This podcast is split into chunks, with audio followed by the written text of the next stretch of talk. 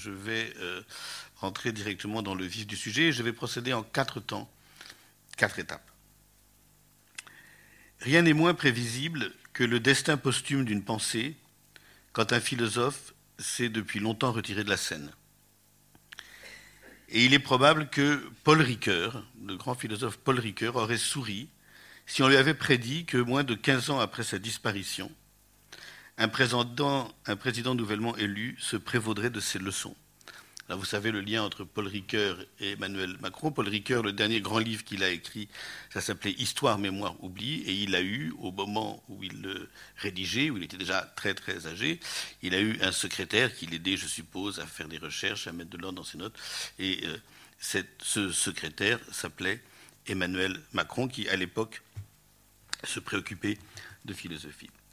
Donc il est probable que Paul Ricoeur aurait souri si on lui avait prédit que moins de 15 ans après sa disparition, un président nouvellement élu se prévaudrait de ses leçons. Il en est une pourtant que l'on ne saurait trop inciter les gouvernants de tout pays à reprendre et méditer tant elle touche à l'exercice périlleux du pouvoir, à sa violence résiduelle et aux résistances qu'il suscite.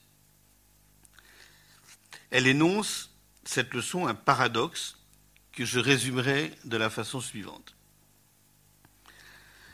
D'un côté, la responsabilité politique ne saurait s'exercer autrement que dans, son, pouvoir de décider. De l'autre, on attend effectivement d'un pouvoir politique qu'il décide, qu'il prenne des décisions. Et de l'autre, les décisions que prennent les gouvernements qui ont été choisis pour le faire sont nécessairement vécues par ceux auxquels elles s'appliquent comme une disposition plus ou moins arbitraire, plus ou moins juste de leur existence. Donc on attend qu'ils décident, ils prennent des décisions, ces décisions influent sur notre existence, elles ont des effets sur notre existence, hein, comme l'augmentation des taxes sur le prix de l'essence, comme un nouveau, d'où tout était parti il y a exactement un an, ou n'importe quelle décision, n'importe quelle politique dans, tous les domaines de la vie, la santé, l'éducation, le travail, la justice, la sécurité, le pouvoir fait ses choix. Et il n'est au demeurant pas concevable qu'il n'en aille pas ainsi. Nous nous n'en attendons pas moins de son action au moment où, par le biais d'un vote démocratique, nous nous en remettons à lui des protections que nous exigeons dans chacun de ces domaines. La santé, l'éducation, le travail, la justice, la sécurité, ce sont des formes de protection que nous attendons de l'État. Nul en réalité ne désire, pas même le plus farouche de ses opposants, un gouvernement qui se révélerait incapable d'agir et donc de décider, et rien ne lui serait davantage préjudiciable que l'attentisme, l'inertie, l'impuissance ou la paralysie. Donc à supposer que l'on veuille donner droit à la référence mythologique qui a fait couler tant d'encre depuis deux ans, la verticalité qui en résulte, la verticalité qui en résulte est constitutive de ce qui, dans ces conditions, pourrait faire la grandeur d'un pouvoir jupitérien. Alors je vais vous dire, en fait, cette conférence avait initialement un autre titre, j'ai trouvé que c'était un peu gonflé. Et puis, il y a déjà deux années ont passé. en fait, je l'avais appelé Grandeur et limites d'un pouvoir jupitérien. Et je vais évidemment beaucoup parler des limites, mais évidemment, euh, euh, donc, euh, cette verticalité est constitutive, comme je le disais un instant, de ce qui, dans ces conditions, pourrait faire la grandeur d'un pouvoir jupitérien. Elle suppose cette hauteur que des décisions soient prises à l'abri, des trois forces contraires qui empêchent le pouvoir de s'exercer en toute indépendance. Donc un pouvoir jupitérien, pourquoi pas, à condition, et on va voir pourquoi pas avec des, tout un tas de réserves, mais en tout cas à condition qu'il s'exerce en toute indépendance. C'est quoi ces trois forces contraires? C'est quoi ces trois forces contraires qui, évidemment, euh, euh, tout de suite compromettent l'idée même du pouvoir jupitérien Il faut que même quand il se veut jupitérien, il n'est pas si jupitérien que ça. Ces trois forces ce sont euh, d'abord les pressions de l'opinion, fluctuantes et versatiles. C'est ensuite l'influence des lobbies, désireux de faire valoir leurs intérêts particuliers à l'encontre de l'intérêt général. Et enfin, c'est l'embarras des querelles de partis et de courtisans. Je vais m'attarder à un moment sur cette triple indépendance. Elle constitue l'enjeu de la confrontation du pouvoir avec une triple puissance. La première, qui correspond aux oppressions de l'opinion fluctuante et versatile, la première, c'est celle des instituts de sondage et des conseillers en communication qui ne se contentent pas de recevoir, mais de construire également une image contraignante de cette opinion. Et on sait l'abus que connu sous tel quinquennat précédent la sollicitation incessante de ces instruments de mesure, dictant au chef de l'État l'humeur et le tempo de ses réactions. Elle installait le soupçon que l'un des paramètres essentiels des décisions prises ou promises était la nécessité de flatter l'opinion majoritaire telle qu'elle était reconstituée par les instituts de sondage.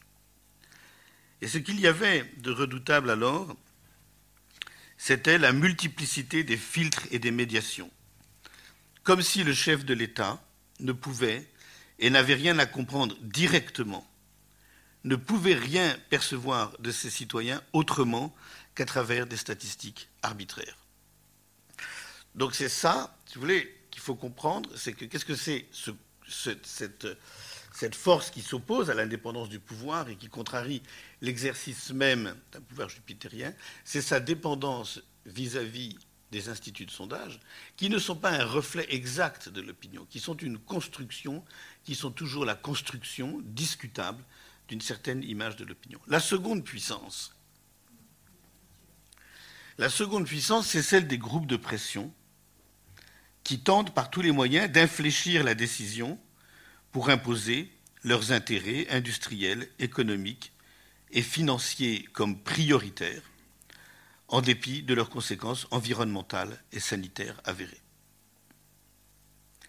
comme vous le savez, il n'y a pas dans ces conditions de moyens que ces lobbies ne soient prêts à mettre en œuvre pour contrer la parole d'experts indépendants quand elle apporte la preuve des effets négatifs des produits qu'ils veulent défendre coûte que coûte. Et leur stratégie est redoutable parce qu'elle inclut un usage de la parole qui revient à lui faire perdre toute crédibilité. Négation des faits, refus de l'évidence, contestation des compétences, tout est bon pour faire douter de la vérité. Dès lors qu'il s'agit de la santé et de la vie de ceux qui s'estiment victimes de ces produits, amiante, pesticides, produits pharmaceutiques handicapants ou mortifères, il est inévitable que leur puissance soit d'autant plus vécue comme une injustice qu'elle se traduit le plus souvent par l'impunité des responsables. Et leur puissance, la puissance des lobbies, apparaît ainsi comme une surpuissance, une surpuissance que le droit ne contraint que de façon très relative, dès lors qu'elle sait s'affranchir de ses règles, les contourner avec des risques limités. Il importe alors, et ce n'est pas toujours le cas, et c'est rarement le cas, que le pouvoir politique sache exprimer sa capacité de résistance aux moyens déployés par cette surpuissance pour parvenir à ses fins, sous peine d'apparaître comme une marionnette dont elle tirerait les fils. Ça, c'est la démission de Nicolas Hulot qui dit à un moment je ne peux pas, je suis confronté à une surpuissance telle qu'aucune politique environnementale ni sanitaire n'est possible dans ces conditions. Jupitérien, Jupiter, Jupiter, je suis content que ça vous intéresse, madame, mais laissez-moi aller au bout de mon propos, et après je vous dire que je vous serai la première à qui on donnera la parole. Jupitérien serait en ce sens, non seulement, voilà, j'essaye de vous dresser le portrait d'un pouvoir jupitérien idéal, dans certaines limites, je dirais, qui, dans le fond, n'est pas vraiment ce dont nous avons l'expérience, un pouvoir indépendant des sondages d'opinion, indépendant donc de cette, de cette construction de l'opinion, indépendant aussi des euh, lobbies. Donc jupitérien serait, en ce sens, non seulement la volonté d'imposer des limites au pouvoir des lobbies, mais plus encore la traduction de cette volonté par des mesures de protection concrètes et non par de simples formules incantatoires ou dilatoires. Quant à la troisième puissance, elle est évidemment aussi capitale dans le jeu de la démocratie tel que nous le connaissons depuis très longtemps. La troisième puissance à laquelle il convient que le pouvoir garde son indépendance, hein, toujours dans sa figure idéalisée, elle l'accompagne depuis toujours comme son ombre. C'est celle des courtisans et autres amis du chef de l'État et de son gouvernement qui comptent bien bénéficier de leur proximité pour obtenir postes, avantages et privilèges. Et il faut être naïf pour ignorer qu'au titre des jouissances particulières que procure l'exercice des responsabilités, l'une des plus fortes et peut-être aussi des plus obscures réside dans le pouvoir de désigner, de nommer, de distribuer des places, de faire et défaire des carrières. Aucune, au demeurant, n'éveille davantage le soupçon d'entretenir un système arbitraire qu'on appelait jadis le fait du prince. C'est si vrai qu'il n'est pas de candidat à la fonction suprême qui ne promette le temps d'une élection qu'en ce qui le concerne, il entend rompre avec ce système, et que seules désormais les compétences, le savoir-faire, le mérite entreront en ligne de compte dans l'attribution des postes. Dans cette perspective, comment comprendre ce que pourrait avoir de jupitérien un tel exercice? Est-ce d'assumer sans scrupule ce fait du prince en se moquant à l'avance des soupçons, des commentaires et des critiques? Ou est-ce tenir ses promesses de campagne et de faire prévaloir, quoi qu'il en coûte, aux amis prétendants, des critères de choix affranchis des cercles courtisans? La décision est d'importance car il y va là encore de la crédibilité du pouvoir. Tant il est vrai qu'il n'y a rien à quoi les gouvernés soient plus allergiques que l'impression pénible de se heurter à l'entre-soi des gouvernants comme on reste coincé, misérable, au pied des murailles d'une forteresse. Vous aurez compris que je dessine, je vous dessine en filigrane toutes les raisons qui ont abouti à la grande crise qu'on connaît depuis un an. C'est-à-dire là, je suis en train de faire la radioscopie de ce qui s'est euh, passé et de ce qui se passe dans notre pays, mais dans beaucoup d'autres. Hein. C'est-à-dire, c'est pas seulement là, c'est vrai au Brésil où j'étais il n'y a pas si longtemps, en Italie, aux États-Unis, euh, un peu partout. Reste un, dernier point controversé quant à la nature du pouvoir jupitérien. Comme l'indique suffisamment la métaphore olympienne, un pouvoir se réclamant de Jupiter devrait savoir se tenir à distance des simples mortels que sont les citoyens ordinaires, au-dessus de leurs passions, la peur, la colère le ressentiment et de leur querelle partisane. Cela suppose en réalité deux exigences de nature différente. La première est difficile à tenir tant elle se heurte, là encore, à des pressions et sollicitations constantes, autant de l'ensemble des médias, à commencer par la presse à sensation, que de leur public usuel, dont les organes de presse, la radio et la télévision n'anticipent, n'entretiennent et ne satisfont pas la curiosité sans raison. Et là, il s'agit de rien moins que la séparation stricte entre ce qui relève de la vie privée, avec son lot de passions, ses amours et ses désamours, ses unions et ses ruptures, ses joies et ses peines, et l'exercice du pouvoir. La séparation stricte entre ce qui relève de la vie privée et l'exercice du pouvoir. Là encore, il y va d'un choix difficile à la croisée des chemins entre deux options incompatibles. La première reviendrait à considérer qu'être jupitérien implique qu'on se laisse sinon diviniser, du moins idolâtrer. Rien n'interdirait aux gouvernants d'entretenir par ces moyens le culte de leur propre personnalité, avec ce que celui-ci peut exiger d'intrusion consentie dans leur vie privée. Être au sommet de l'Olympe, ce serait accepter de jouer ce jeu étrange, selon lequel il est acquis que les passions des dieux sont plus captivantes à défaut d'être exemplaires que celles du commun des mortels.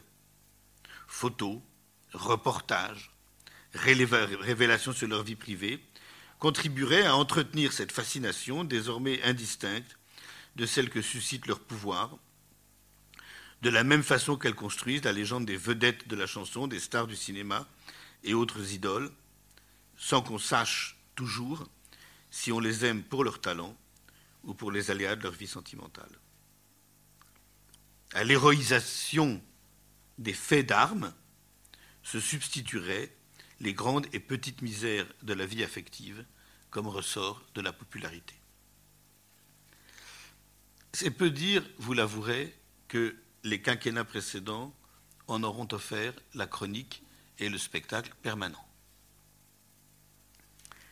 Alors, est-ce avec les pratiques, est-ce avec ces pratiques que la revendication jupitérienne entend signifier une rupture? L'invocation du dieu grec signifierait alors tout autre chose, rien de moins que la volonté de mettre ses propres passions à l'abri du regard des mortels, ou du moins de ne pas les laisser interférer avec l'exigence du pouvoir. La seconde exigence concerne une autre façon de penser cette interférence. Être au-dessus des passions n'engage plus alors la nécessité de protéger sa vie privée, mais celle de garder une distance minimale avec les réactions passionnelles, qu'elles soient ou non spontanées, voire instinctives, que provoquent les événements dramatiques, les faits divers, les catastrophes, les disparitions, qui, aussitôt advenus, attendent une déclaration publique.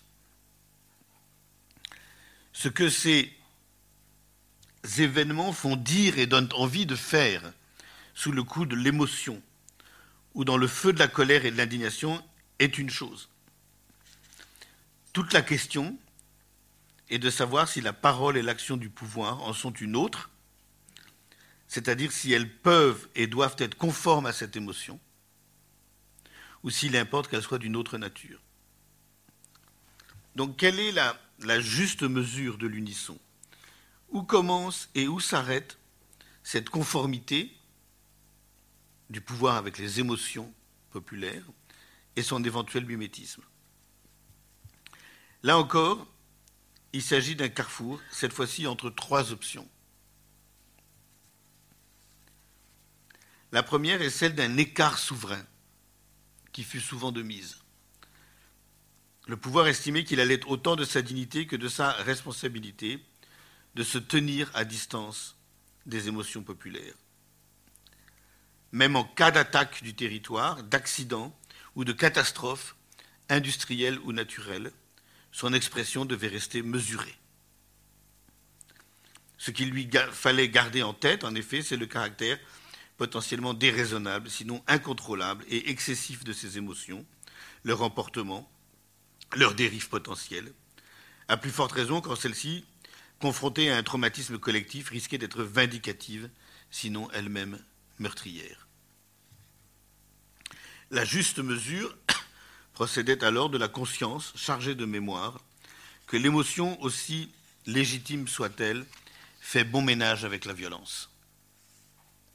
Elle est toujours susceptible, dans le temps où elle nous submerge pour de bonnes raisons, de nous faire proférer des paroles et désirer des actions extrêmes que nous n'aurions jamais imaginé pouvoir ni devoir cautionner.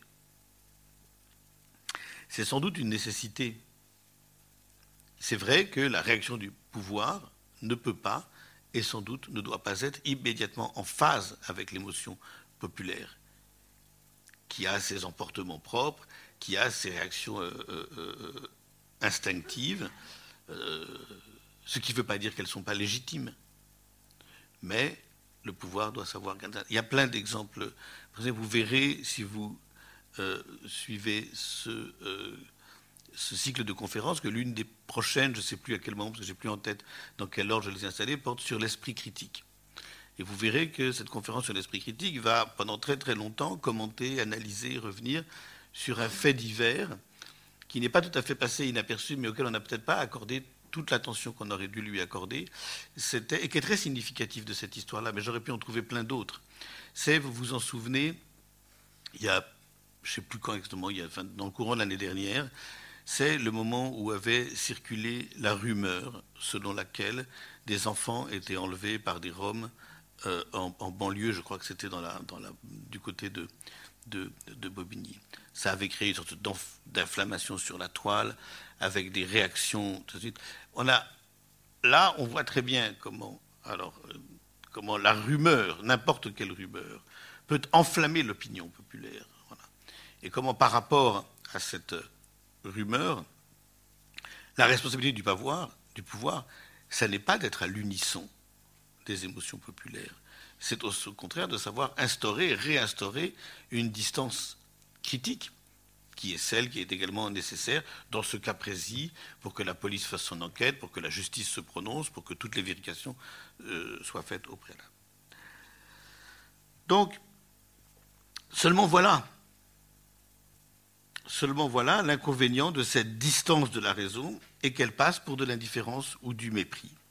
Dès lors que délibérément contrôlée, elle se méfie des passions et privilégie la mesure sur les débordements de la pensée et du discours. C'est très compliqué d'exercer le pouvoir aujourd'hui et c'est très compliqué de garder cette, cette distance parce que ça n'est pas non plus nécessairement ce qu'attend le public, qui a besoin, qui attend que le pouvoir partage son émotion, se monte à l'unisson de cette émotion, alors même que ce n'est pas forcément la meilleure chose à faire. D'où la tentation récurrente d'une seconde option, je vous ai dit qu'il y avait trois options, c'est le mimétisme aux abois. et le mimétisme aux abois dont elle relève nous est familier. Et c'est peu dire en effet que ces dernières années, marquées par des événements terribles, il n'aura pas manqué de leaders charismatiques pour rebondir, sinon surenchérir sur la moindre émotion au risque d'accompagner ou de faire mine d'épouser des passions comme la colère aveugle, le besoin de vengeance, ou encore la désignation attendue d'un bouc émissaire. Quand se produisent des attentats terroristes, comme on a beaucoup écrit là-dessus, quand se produit un attentat, c'est normal que l'opinion publique soit animée spontanément d'un instinct de vengeance. C'est normal que l'opinion publique crie à la vengeance. Mais la responsabilité du pouvoir et des hommes politiques, qui n'en sont pas toujours capables, pas tous en tout cas, c'est de ne pas se mettre à cette unisson-là.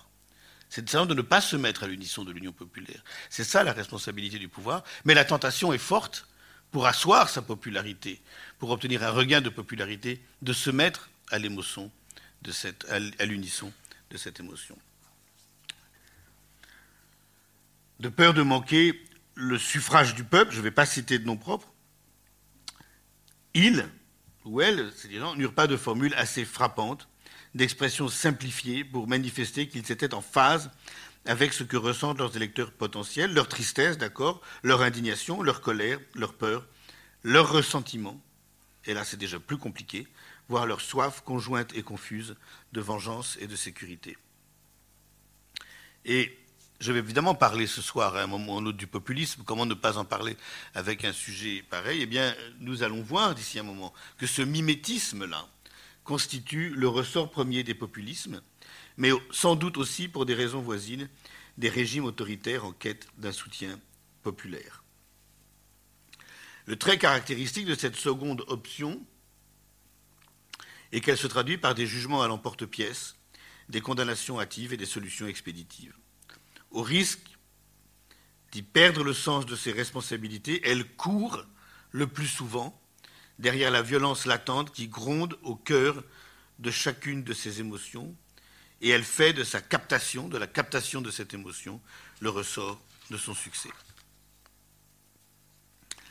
Y a-t-il dès lors une troisième alternative? L'indifférence un peu distante, dont on a vu qu'elle était enfin l'affichage d'une indifférence distante, dont on a vu évidemment qu'elle était problématique, y compris pour le pouvoir, et puis cette euh, euh, unisson, ce mimétisme des passions populaires. Y a-t-il une troisième alternative qui correspondrait à un exercice jupitérien idéal du pouvoir? Elle existe sans doute et euh, l'on en ferait volontiers un principe absolu du jugement et de l'action à l'usage des gouvernants.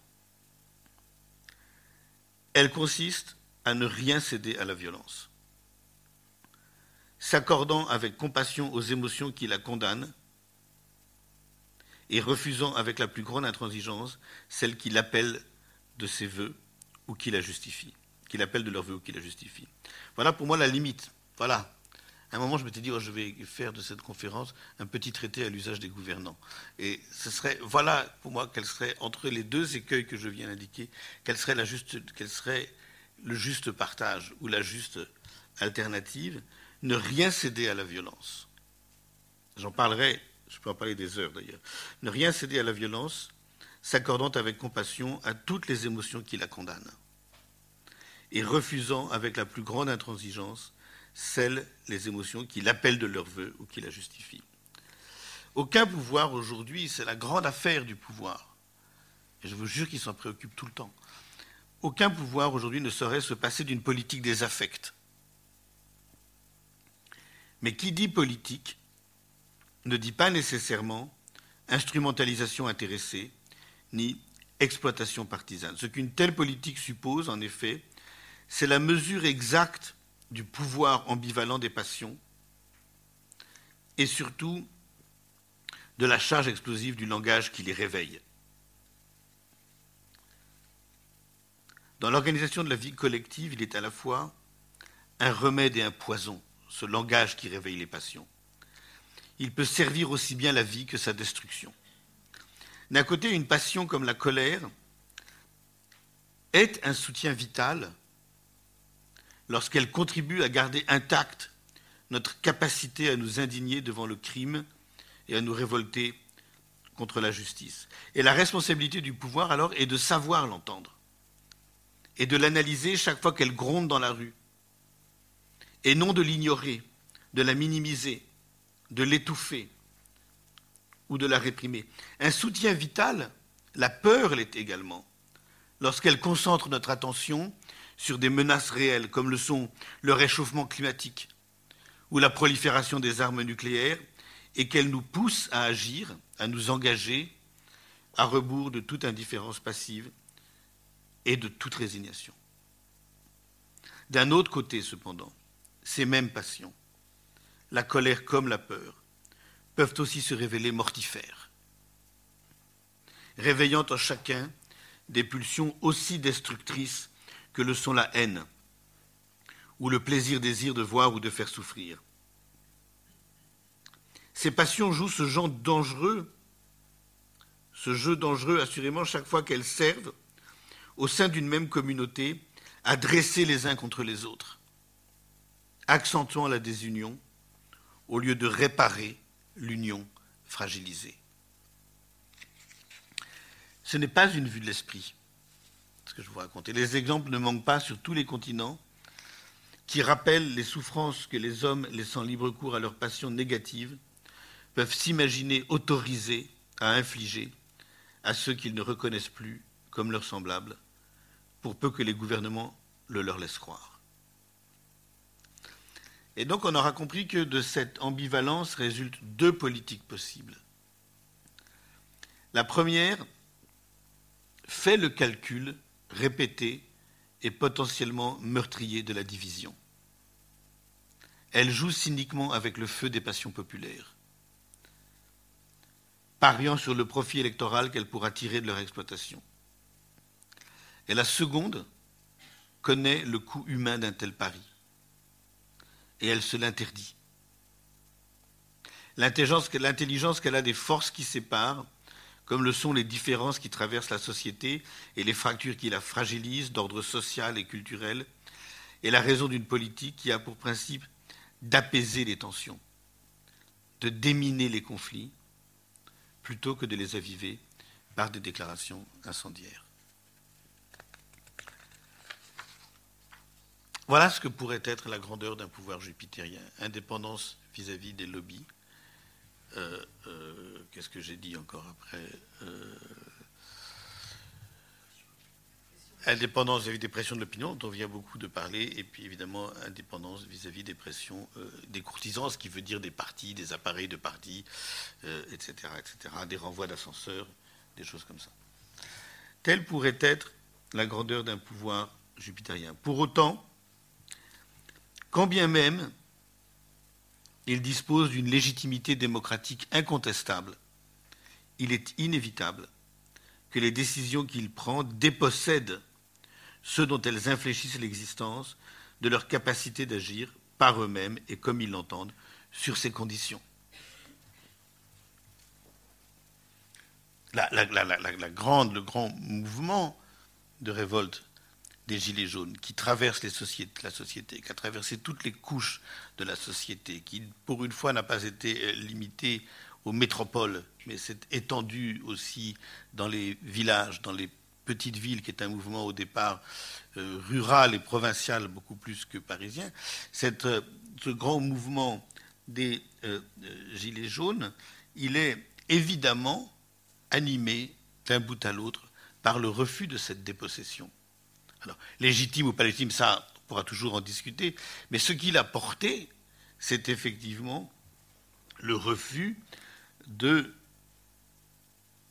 d'admettre, d'accepter passivement, quand bien même le gouvernement était euh, doté d'une pleine et entière légitimité démocratique, d'accepter cette dépossession de leur capacité d'agir sur leurs propres conditions d'existence. Dès lors que la vie humaine est conditionnée par des décisions qui ne lui appartiennent pas, qui sont celles du pouvoir, il lui est impossible de ne pas ressentir le pouvoir qui exerce sa force sur elle comme une violence.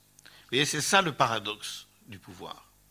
On a besoin effectivement que le pouvoir prenne des décisions, hein, et en même temps, les décisions que prend le pouvoir s'exerce forcément sur nos vies, sur notre existence, comme une force et donc comme une violence. Voilà le paradoxe du politique.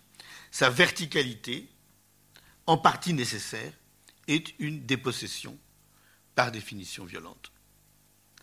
On pourrait même dire que plus les décisions verticales sont olympiennes, avec ce que cela peut supposer de hauteur, de condescendance ou de mépris, pour les opinions et les passions des simples mortels, plus la contrainte, mal vécue, est perçue comme l'effet d'une force arbitraire.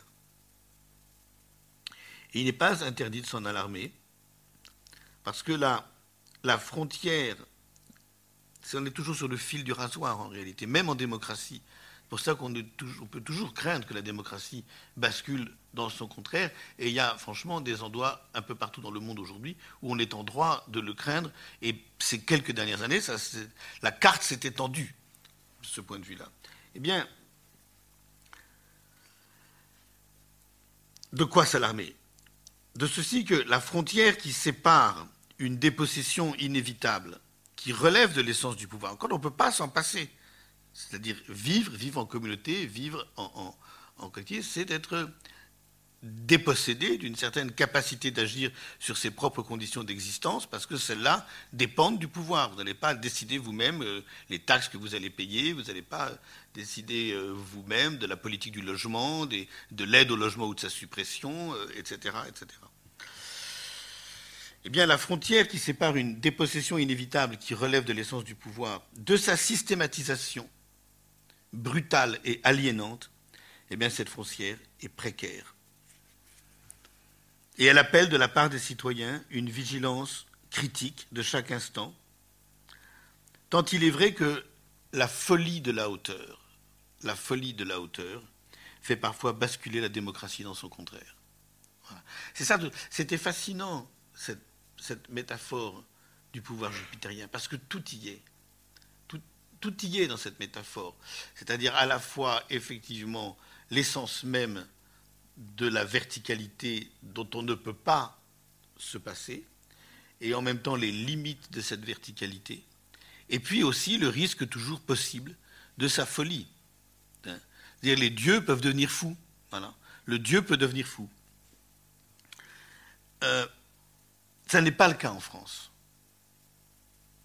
Ça n'est pas le cas en France pas plus au demeurant que dans la plupart des démocraties européennes, encore qu'il soit légitime de s'interroger sur les dérives autoritaires des gouvernements hongrois et polonais. Nous nous situons encore, et c'est vraiment une chose que je tiens à redire, aux antipodes de la tyrannie. Il importe de ne pas oublier ce qui nous en distingue radicalement, en se gardant d'utiliser, comme d'autres cas se le permettent à tort, non sans légèreté, les termes de dictature et de fascisme à tout bout de champ. Les amalgames indus et les raccourcis outranciers profitent rarement à la vérité, surtout quand ils prennent la forme d'un argument ad hominem. Il reste que la montée d'un populisme xénophobe et agressif, peu soucieux des droits et des libertés, nous a fait craindre le pire il y a moins d'un an, alors que sa victoire semblait possible et que le danger est loin d'être écarté. Et que dire enfin aujourd'hui de la Russie, de la Turquie, du Brésil et de tant d'autres pays? Donc vous avez compris que vous ne saurait risquer quelques réflexions sur ce que l'image d'un pouvoir jupitérien donne à penser, sans évoquer, loin de son usage hexagonal, le versant sombre de sa face, quand Jupiter prend ailleurs les allures d'un tyran. Qu'est-ce au demeurant qu'un pouvoir autoritaire ou dictatorial, sinon une verticalité vindicative, exclusive, que sa hauteur et son surplomb rendent allergique à toute contestation, à toute critique, comme à toute opposition, au point que tout ce qui pourrait y ressembler fait aussitôt l'objet d'une répression impitoyable. La folie de la hauteur, la folie de la hauteur, comme celle de Bolsonaro, comme celle de Erdogan en Turquie et de tant d'autres dirigeants, la folie de la hauteur, qui sont la, la quintessence de la verticalité, dans ce cas-là de plus terrifiant, la folie de la hauteur, c'est son enfermement et sa jalousie, dans une forteresse qui s'imagine assiégée de toutes parts.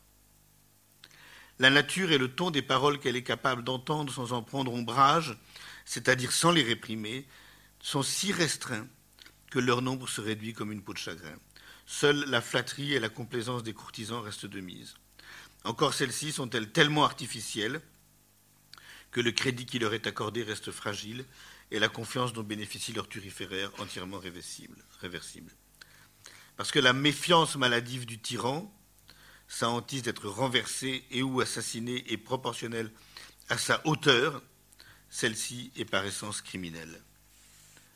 Elle ne peut faire autrement, c'est la Syrie de Bachir al-Assad, c'est la Turquie de Erdogan, elle ne peut faire autrement qu'éliminer tout ce qui pourrait, de près ou de loin, remettre en question la position prééminente qu'elle occupe. Voilà pourquoi on ne sera jamais assez attentif, partout, pour guetter les signes avant-coureurs de la folie de la hauteur. De cette folie, partout dans le monde, des manifestations embryonnaires, des phobies qui la caractérisent, celles de la presse, de la liberté d'opinion, de l'indépendance des magistrats, des libertés académiques, des mouvements associatifs, des revendications syndicales, de la protestation et de la contestation, laissent présager une dérive tyrannique. Vous voulez le plus bel exemple de folie de la hauteur? Le président actuel des États-Unis.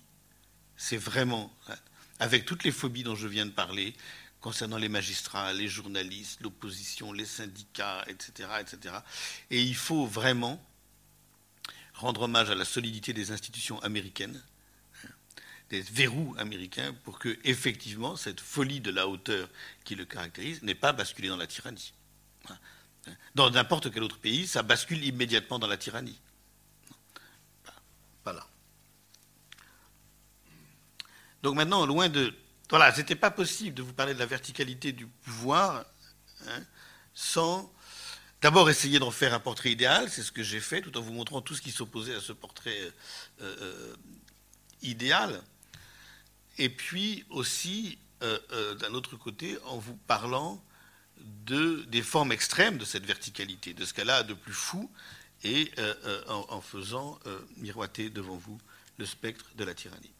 Maintenant, loin de ces rivages meurtriers, revenons dans les termes plus généraux à la verticalité du pouvoir. On retiendra donc cette verticalité, c'est pour ça que même idéal, elle ne satisfait plus aujourd'hui.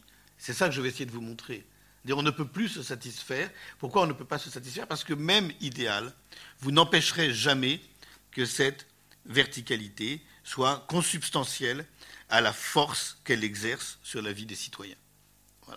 Le pouvoir, c'est une force, et c'est une force qui s'exerce sur notre vie. Mais à quoi au, mais à quoi, au juste, sa domination fait-elle violence? À quoi la domination de la verticalité du pouvoir fait-elle violence? Eh bien, à, moins, à rien de moins qu'à ce qu'on décrira, et il faut quand même que j'en arrive au deuxième terme de Malin, à ce qu'on décrira comme une, une horizontalité composite. Une horizontalité composite. Paul Ricoeur en avait retenu la leçon de Hannah Arendt, la grande philosophe allemande Hannah Arendt, pour laquelle la politique trouvait sa raison d'être dans la pluralité humaine. L'intérêt de la notion d'horizontalité est qu'elle permet aussi bien de décrire cette pluralité humaine que de prescrire quelques règles organisant la coexistence de ses composantes, puisque c'est une pluralité composite. Pour que la pluralité soit assumée et protégée, il faut reconnaître au moins trois principes. Le premier, c'est que rien n'autorise l'uniformisation des croyances et des opinions. Autrement dit, la protection de la diversité, euh, euh, euh, la protection de la diversité des croyances et des opinions et fonction de la garantie et de l'organisation de sa diversité. L'humanité reste plurielle. L'humanité reste plurielle dans un lieu donné, dès lors qu'aucune façon de penser, mais aussi de vivre, ne s'y impose de façon unilatérale au détriment des autres.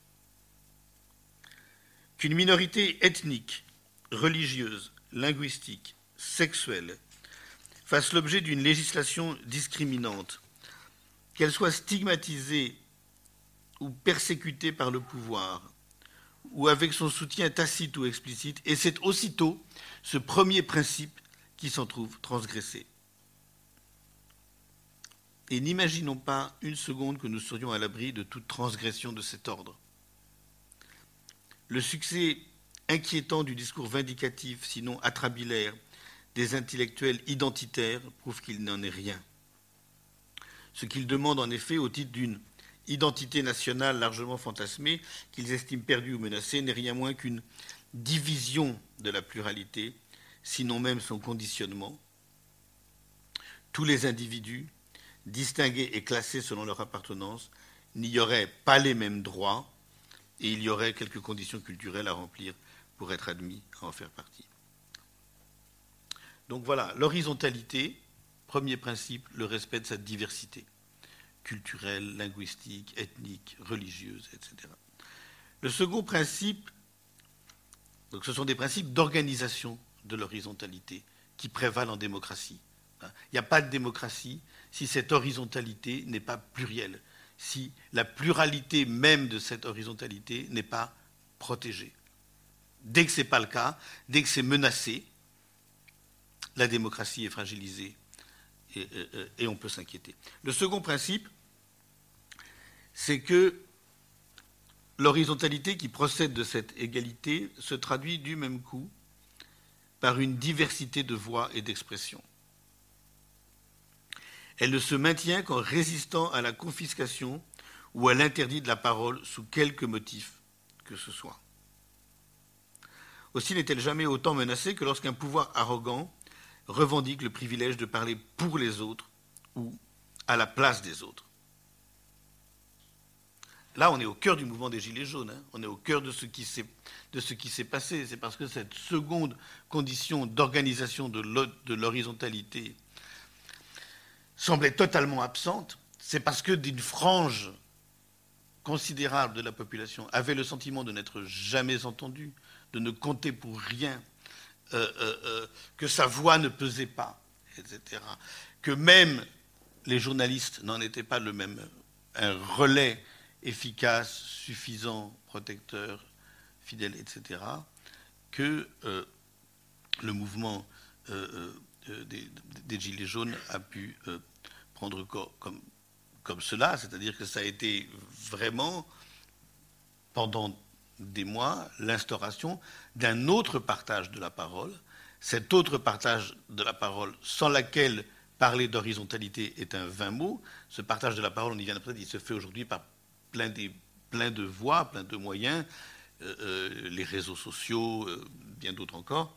Eh bien, cette et cette restauration d'un autre partage de la, de, la parole, c'est très précisément, émaner très précisément euh, de la volonté de euh, euh, redonner à l'horizontalité une condition sans laquelle elle n'existe pas ou sans laquelle elle est déniée, reconnue, bousculée, C'est même sans doute la raison pour laquelle ce mouvement, en dépit des violences,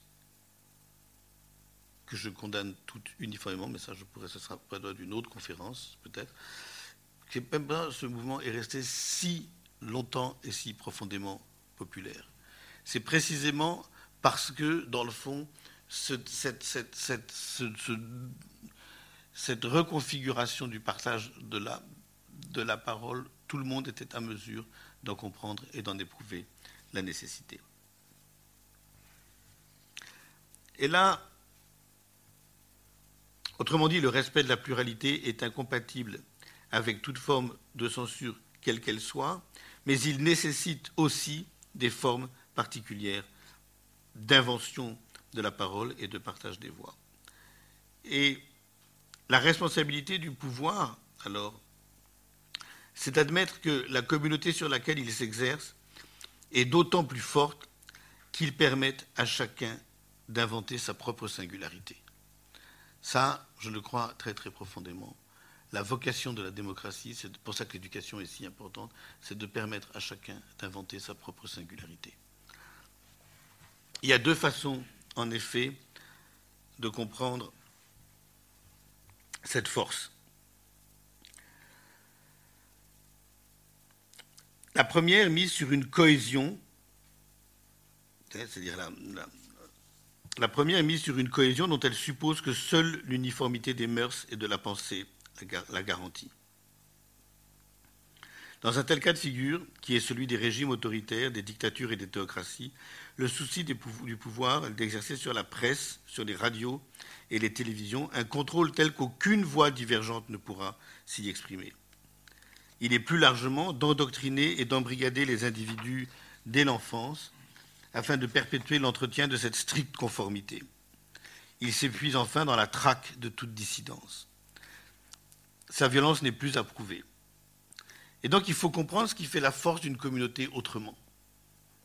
Il y a le fantasme d'une communauté que rassemble, qu'unit une identité de mœurs, de culture, etc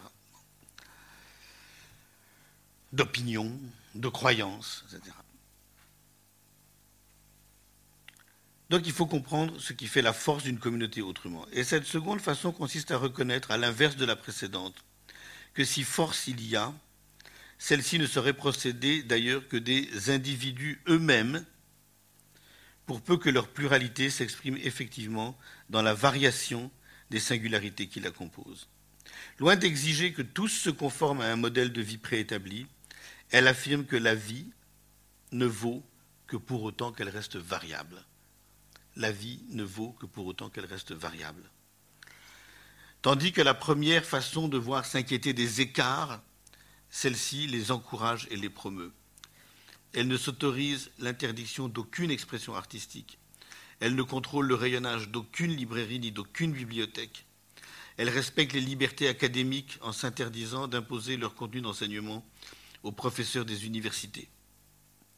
Vous n'avez, alors, bon, je ne veux pas vous embêter avec ça parce que ce n'est pas votre affaire, mais pour moi, évidemment, qui ai passé ma vie et qui continue à la paix dans des institutions d'enseignement, la liberté académique, c'est évidemment quelque chose de, de vital, d'essentiel. Vous n'avez pas idée du nombre de pays où aujourd'hui elle est gravement menacée, alors que ça n'a pas toujours été le cas. La liberté académique est très, très, très gravement atteinte et compromise en Inde aujourd'hui. Elle commence à l'être au Brésil il faut évidemment des traditions universitaires aussi solides que celles des États-Unis pour qu'elles ne le soient pas. Mais donc, euh, c'est un baromètre. Quand vous êtes dans un pays qui se présente comme une démocratie, et que tout à coup la liberté académique est menacée, et que tout à coup on ne peut plus enseigner ce qu'on veut enseigner, c'est que cette démocratie est effectivement en voie d'être gravement euh, euh, fragilisée et même compromise. Il faut cependant aller plus loin dans l'analyse de ces deux façons de penser et d'administrer ce qui fait la force d'une communauté résulte en effet deux relations aux trois dimensions du temps, le passé, le présent et l'avenir, et à l'histoire radicalement différentes. Pour la première, hein, celle qui veut figer la communauté dans une identité de mœurs, de culture, de, hein, pour la première, le temps est arrêté. Il est figé dans la préservation du passé qu'il s'agit de reproduire à l'identique. Tout ce qui se donne à voir comme un présent modifié, la modernité, et laisse pressentir un futur différent et redouté et combattu. Pour la seconde, chaque nouvelle expression, traduction, importation, échange, création, invention, qui écarte le présent du passé, apparaît comme la chance d'une autodifférenciation qui projette la communauté en question dans l'avenir. Donc, deux premiers principes pour l'organisation de cette horizontalité qui sont constitutifs de la démocratie et qui, lorsqu'ils sont menacés, atteints, signifient une fragilisation de la démocratie. Le troisième principe. Il vient compléter les deux premiers. Il suppose la considération ou encore la reconnaissance de l'ensemble des prises de position qui résultent, de cette pluralité. Et ça encore, c'est une chose dans laquelle le mouvement des Gilets jaunes s'enracine, c'est-à-dire la conviction, le sentiment, disons, en tout cas diffus, que cette considération et cette reconnaissance faisaient défaut, qu'elles étaient absentes qui pouvaient parler, qui pouvaient s'exprimer, mais que de toute façon, c'était sans obtenir en retour aucune considération. Il ne suffit pas, en effet, de laisser les voix divergentes s'exprimer, ni de les tolérer avec condescendance de haut en bas. Il faut encore les écouter, leur reconnaître la part qu'elles sont appelées à prendre dans la discussion, leur accorder l'attention qu'elles attendent. Cette écoute cette considération, cette reconnaissance politique ne sont pas rien. Elles sont essentielles au gouvernement des hommes et des choses. Elles sont essentielles au gouvernement des hommes et des choses. Je soulignais au commencement que la relation des citoyens à un pouvoir vertical était indissociable de sa demande de protection dans tous les domaines de la vie. L'emploi, évidemment, la santé, l'environnement, l'éducation, la sécurité de l'espace et des transports, elle demande de la part des gouvernants un soin et un souci qui, là encore, les le mettent, ce gouvernement ou le pouvoir, à la croisée des chemins. D'un côté, la tentation est grande pour le pouvoir d'en exercer la responsabilité sous la forme d'un paternalisme assumé, plus ou moins autoritaire. Dans une telle perspective, le père de la nation et son armée de conseillers du sommet de l'Olympe n'ont pas besoin de consulter leurs administrés pour savoir ce qui est bon pour eux, parce qu'ils en maîtrisent l'expertise, ils en ont une meilleure conscience, plus juste et plus impartiale que ceux qu'ils gouvernent, soupçonnés d'être mal informés ou manipulés. Et ça, je ne suis pas sûr que ce ne soit pas un piège dans lequel ne s'est pas laissé enfermer très tôt, très vite, notre actuel président. Cette posture, c'est-à-dire cette version paternaliste, un peu paternaliste, ce qui ne va pas, évidemment, ce qui ne peut pas aller. Hein. ça, c'est aussi. Pourquoi Il y a un moment, moi je me souviens, parce que tous les, jours, les journaux, mais pourquoi tant de haine à l'égard du président de la République? Pourquoi Et c'est vrai que ça, c'est. Et c'est vrai qu'il y a eu des, des, manifestations, des déclarations parfaitement inadmissibles et qu'on ne peut pas cautionner. D'abord, je ne cautionne aucune manifestation de haine, jamais. Mais qu'est-ce qu'elle dit, ça? Elle dit qu'il y avait une sorte de, contradiction que l'actuel président avait fini par incarner entre, d'une part, vouloir porter une vision moderne de la démocratie, ce qui est quand même l'une des promesses qu'il a portées au pouvoir, et d'un autre côté, exercer très tôt une le pouvoir d'une façon aussi verticale, transcendante et paternelle. Et là, en plus, pourquoi? Et là, évidemment, ça ne pouvait que redoubler. Parce qu'en plus, il est très jeune. Et parce que porter une position verticale paternelle, et c'est le piège dans lequel il s'est informé. C'est-à-dire que pour faire oublier la jeunesse, pour faire oublier un tas de choses, il fallait être de plus en plus vertical, et de plus il était vertical, moins c'était accepté. Donc je crois que là, il y a eu quelque chose comme une contradiction entre, entre euh, euh, la forme de verticalité qu'il a voulu incarner et la promesse de démocratie moderne, de modernité, qu'il était censé porter. Et pourquoi ça paraît? Parce que d'un autre côté, nombreux sont les signes attestant que le crédit d'une telle pratique du pouvoir, qui, renvoie un peu paternaliste, donc qui renvoie peut-être aux formes plus archaïques de sa verticalité, est en voie d'épuisement.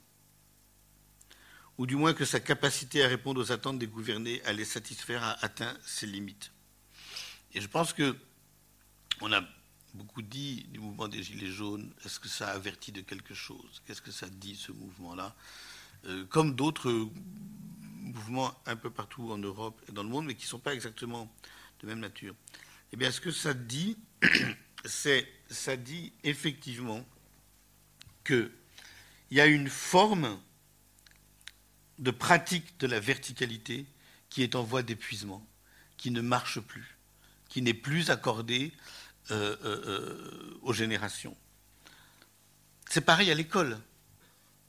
C'est pareil à l'école. C'est-à-dire la version très très verticale de l'exercice du pouvoir du maître à l'école ou de l'instituteur, du professeur, etc., qui a marché pendant, pendant des décennies, pendant, voilà, hein, ne marche plus. C'est-à-dire, vous pouvez, si vous rentrez dans une classe et que vous essayez de faire un exercice d'autorité verticale comme ça, vous avez de fortes chances d'aller euh, euh, droit dans le mur.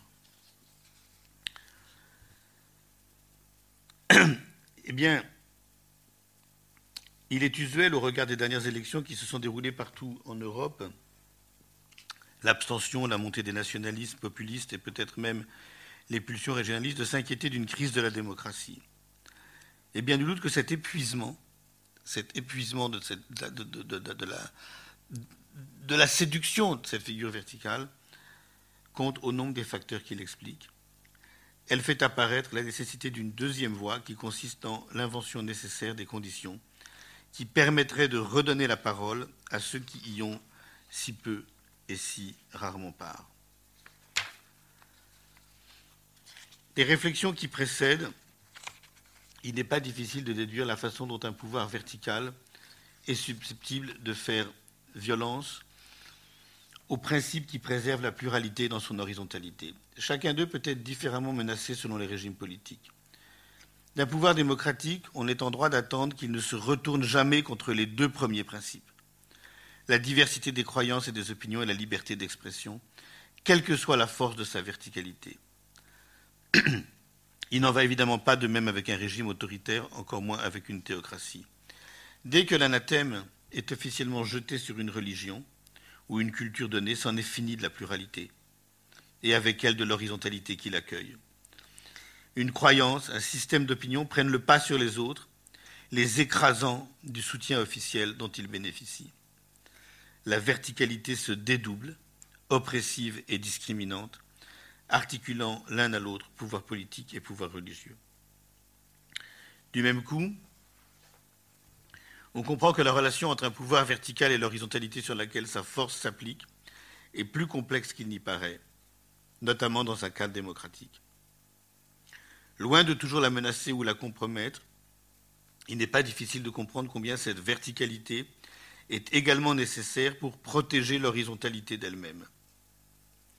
Si cette dernière suppose une diversité de croyances et d'opinions, rien ne permet de penser en effet que leur coexistence pacifique, leur tolérance et leur respect mutuel s'imposent d'eux-mêmes.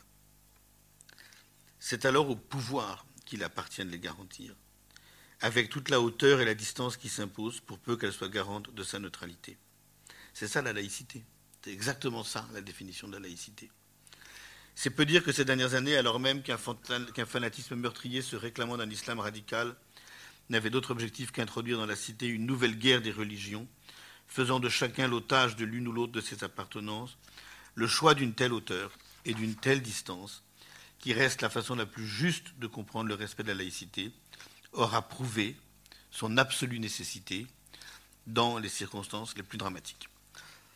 Donc, là, comme d'habitude, je me trouve à la même difficulté qui est usuelle. Il est 8h10, je parle depuis plus d'une heure et je suis arrivé à la moitié de mon propos. À peu près. Puisque j'avais annoncé quatre points. Alors, je vois que les autres sont un peu plus courts, mais quand même, si je voulais aller jusqu'au bout, euh, euh, je, euh, si je voulais aller jusqu'au bout, je vais manger tout, le temps qui reste et je serais désolé de ne, de ne pas avoir le temps de discuter avec vous, d'entendre vos questions, vos remarques et vos objections, si vous en avez, vos compléments d'information, vos, vos, rebonds, etc. Donc ce que je vais faire, c'est que je vais quand même m'arrêter là, effectivement, et je vais... Euh, euh, euh je, vous dirai quand même ce que j'avais prévu de vous dire, mais je le dirai la prochaine fois. Je le dirai en janvier. En janvier, je résumerai, comme c'est un cycle de conférences suivies, et que telles qu'elles sont écrites, parce qu'elles sont déjà écrites, les trois autres volets sont un peu moins longs que celui-là. Je vais faire comme si c'était un cours en quatre moments et prendre le relais.